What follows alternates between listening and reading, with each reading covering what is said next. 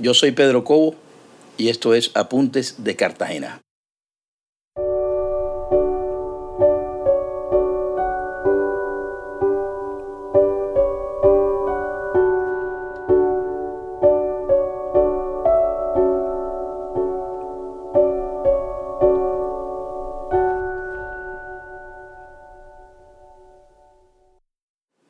A mediados de los años 60, yo conocí el solar donde estuvo el estadio de béisbol La Cabaña, templo deportivo donde se hicieron famosos Chita Miranda, Petaca Rodríguez, Fantasma Cabadía y otros peloteros.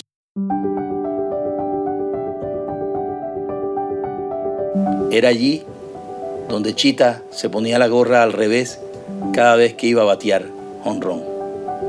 Pero hacía casi 20 años que se había terminado esa época de gloria.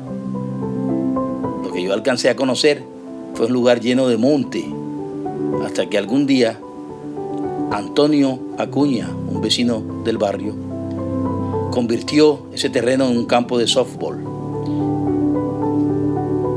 Entonces surgió un ambiente familiar donde todos los sábados y domingos se jugaba.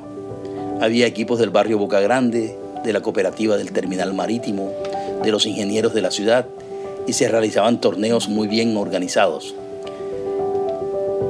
Entre semana, los chicos de los alrededores jugábamos béisbol.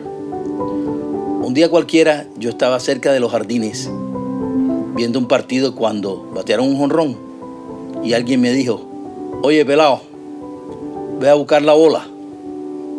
Cuando fui por esos terrenos, que eso sí estaba completamente abandonado lleno de monte, me di cuenta que había una cantidad de láminas de cartón por todos los, por todos los lados.